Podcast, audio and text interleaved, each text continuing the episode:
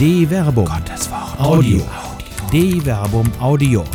Die Bibel zu Fragen der Zeit. Wenn es im Land des Abends dämmert.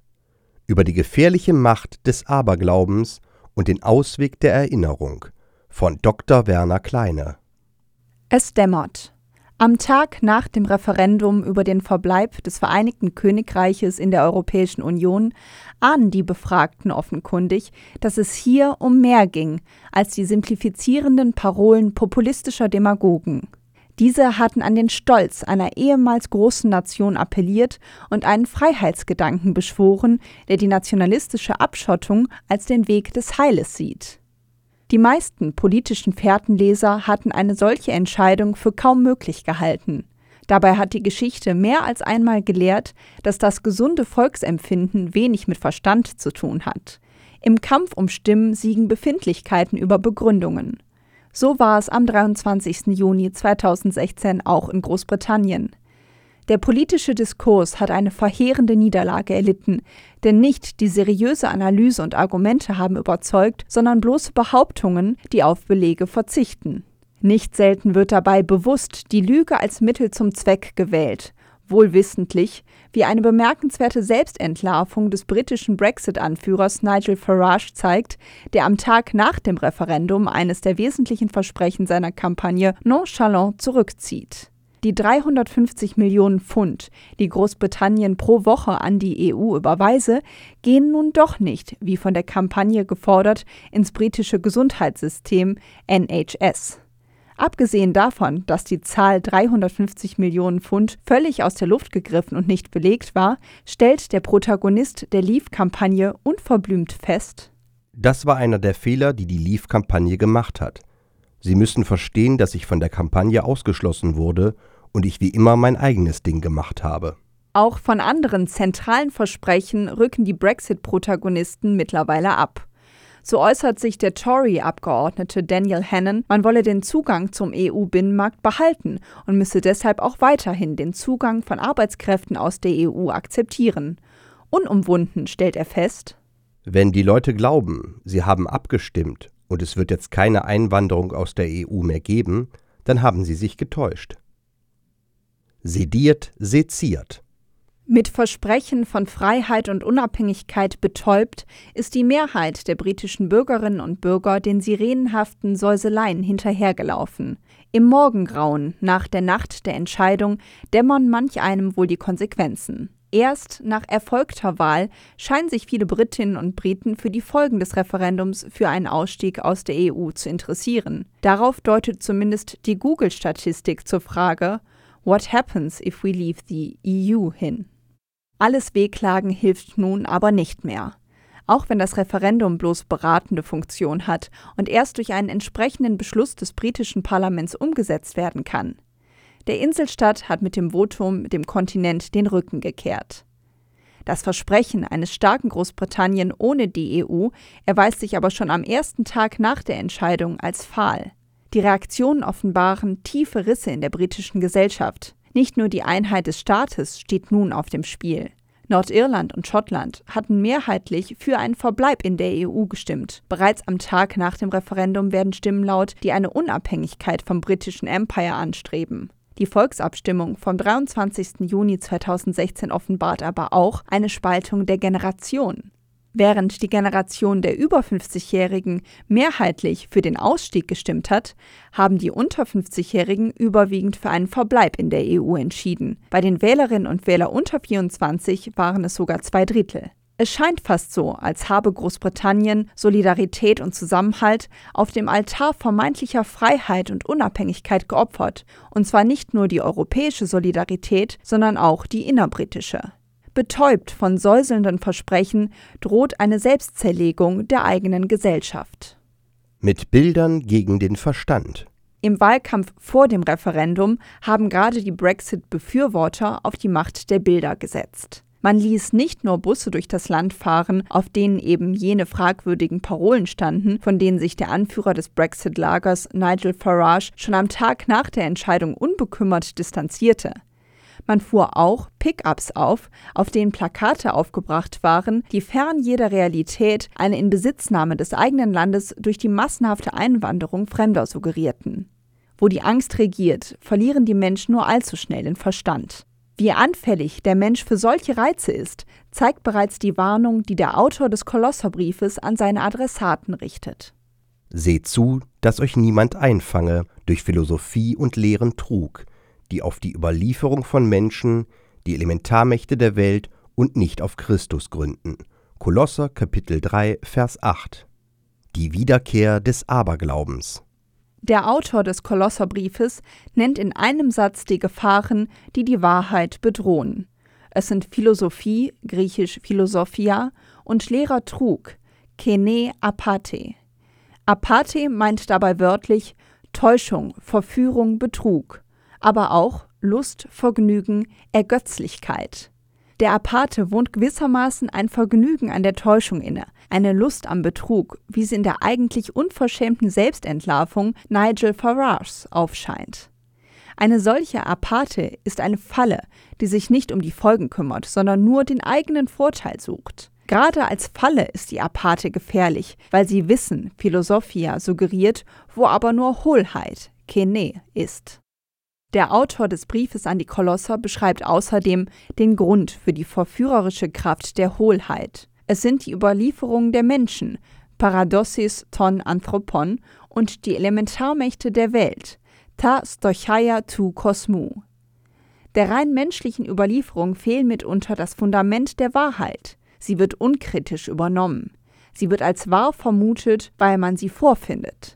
Das Traditionsargument, es war immer schon so, blockiert eine Hinterfragung. Geschickt formuliert können solche Narrative sogar neu erfunden werden, wenn nur glaubhaft gemacht wird, dass hier eigentlich immer schon Gewesenes erzählt wird. Was als Wissen und Philosophia dargestellt wird, erweist sich so letztlich als hohler Aberglaube. Neben der Überlieferung der Menschen sind es vor allem aber die Stoicheia, die Elementarmächte, die eine besondere Wirkung entfalten. Die Stoicheia haben eine archaische Dimension. Sie bilden gewissermaßen die Grundaxiome, auf denen Menschen ihr Bild von Welt und Wirklichkeit aufbauen. Für Paulus begründen die Stoicheia tu Kosmou als rein weltliche Elementarmächte einen unvernünftigen Aberglauben, der den Menschen in fatale Abhängigkeiten zwängt. So schreibt er an die Galater: So waren auch wir, solange wir unmündig waren, Sklaven der Elementarmächte dieser Welt. Ta Stoicheia tu Kosmou. Galater Kapitel 4 Vers 3 Paulus verwendet hier also dieselbe Wendung, die sich auch im Kolosserbrief befindet. Für ihn ist klar, dass die Elementarmächte dieser Welt nur wirken können, wenn der Mensch unmündig, griechisch nepios ist. Wer sich dem Aberglauben des allzu offenkundigen hingibt, ohne unter die Oberfläche des Scheinbaren zu blicken, erweist sich letztlich als unmündig. Er tappt in die Falle der Trickser und Täuscher, der Erfinder von Geschichten und Narrativen, die Befindlichkeiten und Ängste in ihrer Irrationalität bestätigen. Die so in der Falle autosuggestiver und selbstreferenzieller Gewissheiten Gefangenen sind schon lange nicht mehr Herren ihrer selbst. Ihre Leichtgläubigkeit mag sich als Wissen tarnen, Dämmerung und Katerstimmung offenbaren, dass der Aberglaube fröhlich Urständ feiert. Ein Kinderspiel Wer hat Angst vor?